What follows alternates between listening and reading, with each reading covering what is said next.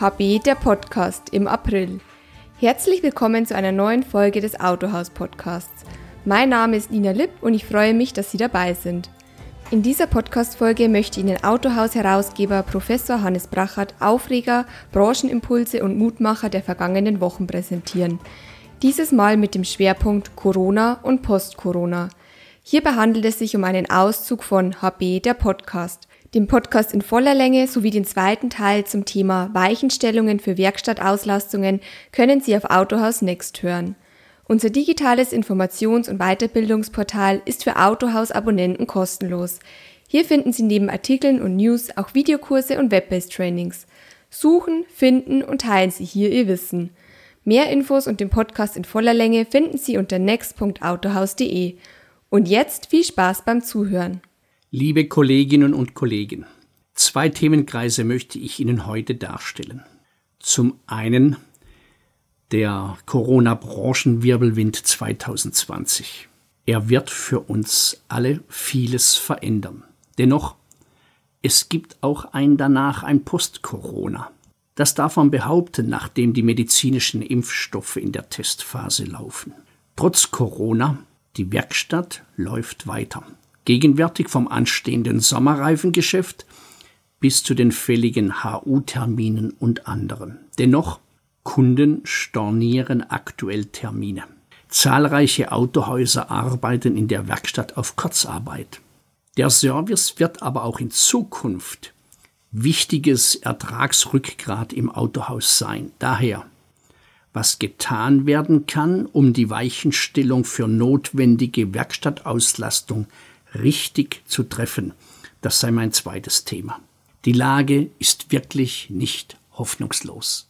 Liebe Kolleginnen und Kollegen, zum ersten Themenkreis Corona, der Branchenwirbelwind 2020.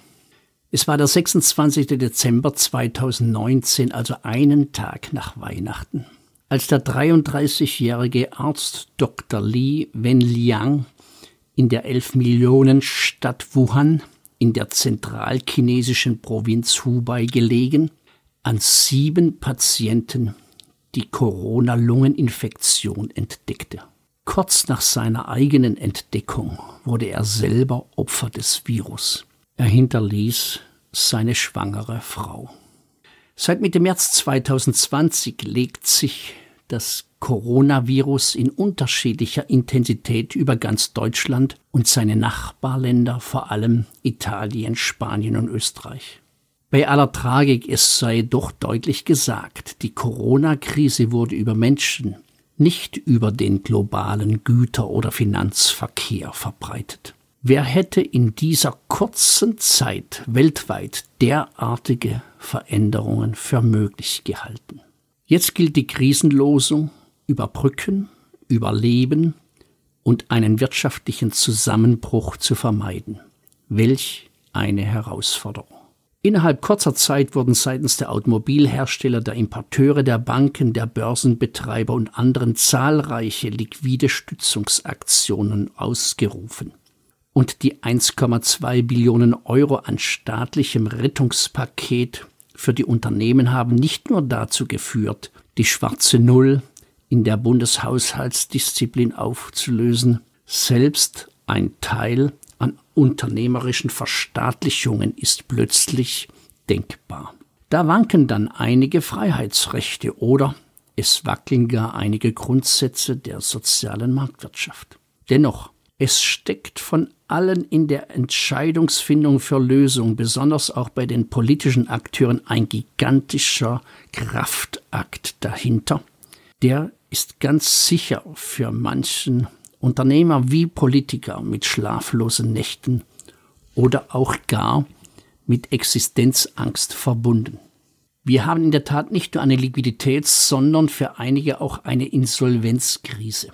Das ist in der Dimension zum einen abhängig davon, wie schnell nun die Mittel fließen und welchen Zeitrahmen diese Corona-Rezession einnehmen wird. Ist eine rasche Erholung denkbar? Oder kommt es zu einem großflächigen Stillstand und im Vermut damit eben zu weiteren Insolvenzen? Der Staat kann nicht alles retten und wir sollten uns alle bewusst machen, der Staat lebt von der real existierenden und arbeitenden Wirtschaft. Ansonsten fließen keine Steuern, sprich Einnahmen. Jemand muss ja das, was in der Krise im Gießkannenprinzip verteilt wird, auch erwirtschaften. Auch das sei, so hart es klingt, festgestellt. So wie das Virus seine Opfer fordert, so kostet auch eine Rezession Menschenleben und Existenzen. Armin Laschet, nordrhein-westfälischer Ministerpräsident, artikuliert die Sorge um die Wirtschaft so. Wenn die Automobilproduktion stillsteht, wenn da eine Million Menschen allein in dieser Kernbranche der deutschen Wirtschaft nicht mehr arbeiten, dann wird das ein Land nicht lange aushalten. Es geht also um die große Balance von Volkswirtschaft und Volksgesundheit. Auch hier ist Elite für eine tragbare Weichenstellung gefordert, und zwar für ein tragfähiges Zukunftskonzept. Das ist gerade für alle Politiker auf allen Ebenen eine gigantische Herausforderung. Wir Menschen brauchen Hoffnung. Und die große Hoffnung ist, bald von der kritischen Linie der Epidemiefälle weg hin zur Normalität zurückzukommen. Der gegenwärtige Stillstand ist für alle auch gesellschaftspolitisch schwer zu ertragen. Das Frustpotenzial steigt von Woche zu Woche.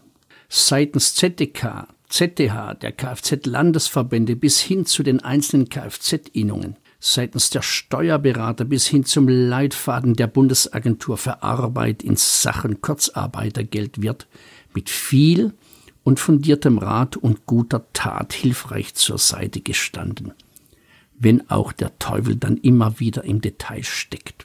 Auch werden aktuell gezielte Forderungen des Autogewerbes an die Politik sehr wirkungsvoll artikuliert, sei es das Absenken bürokratischer Hürden im Antragswesen, sei es im Aufstocken der finanziellen Soforthilfe und zwar unabhängig der Betriebsgröße, sei es der Möglichkeit, bundesweit Fahrzeuge zuzulassen oder einer Fahrzeugübergabe bis hin zu einer geordneten Öffnung von Verkaufsräumen. Das sollte doch möglich sein. Der gegenwärtig zunehmende Onlinehandel kann den stationären Autohandelsumsatz nicht ersetzen. Zahlreiche Kunden stornieren ihre Werkstattaufträge. Mit der Winterreifenwechselaktion lässt sich kurzfristig einiges egalisieren. Oder bitte natürlich auch an der HU dranbleiben. Dennoch arbeiten jetzt schon zahlreiche Kfz-Betriebe mit Kurzarbeit.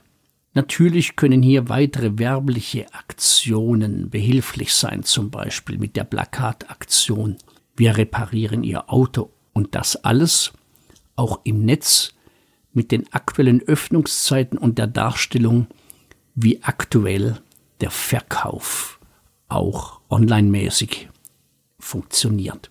Es werden die Menschen nach der Krise mit Autokäufen unterwegs sein, so die Wirtschaft spürbar die Rezession überwindet. Es gilt, Vertrauen und Zuversicht zu schaffen. Und 50 Prozent des Wirtschaften ist Psychologie, so hat es uns Ludwig Erhard ins Stammbuch geschrieben. Das ist zumindest eine der guten Seiten von Corona. Das Auto hat als individuelles Verkehrsmittel und echter Virenschützer in seiner Bedeutung bei allen grünen Einwendungen überzeugend zugelegt. Und Richtung Brüssel sei die Botschaft gesendet, dass die Grenzwertregelungen 2020, 2021 mit Strafzahlungen aufgrund einer marktbedingten Sondersituation dringlich zu korrigieren sind. Auch die Zuversicht in Sachen E-Mobilität für 2020 hat über Corona einen Einschlag erhalten. Es sei noch erwähnt, dass selbst die deutsche Umwelthilfe DUH aktuell auf ihren Abmahnzirkus verzichtet. Ein echter Beitrag zur Solidarisierung, den wir sehr wohl registrieren dürfen selbstredend, dass bei den anstehenden Liquiditätsbemühungen neue Investitionskredite im Autohaus nicht an erster Stelle stehen. Auch hier wird manches Autohaus den Hebel anlegen und andere Prioritäten setzen. Gerade hinsichtlich der Digitalisierungsbedarfe und der neuen Welt von Homeoffice. Jedes Autohaus hat da seinen eigenen Weg zu gehen, um für seine Kunden, seine Mitarbeiter und das Unternehmen selbst die richtigen Antworten zu finden. Eine finale Anmerkung sei mir erlaubt. Was nicht passieren darf, ist, dass Kfz-Betriebe in die Insolvenz gehen müssen, weil die Liquiditätshilfe zu spät käme. Sicher ist, es gibt ein danach, nach Corona, zumal die Impfstoffe entwickelt sind und sich in der Testphase befinden. Und das dürfen wir alle als das Lächeln der Hoffnung aufmerksam wahrnehmen. Auf einen guten, gemeinsamen Weg durch die Krise. Das war ein Ausschnitt von HB, der Podcast von Autohaus-Herausgeber Professor Hannes Brachert. Wenn Sie auch der zweite Teil zum Thema Werkstattauslastung interessiert, dann hören Sie den Podcast in voller Länge auf next.autohaus.de. Bis zum nächsten Mal.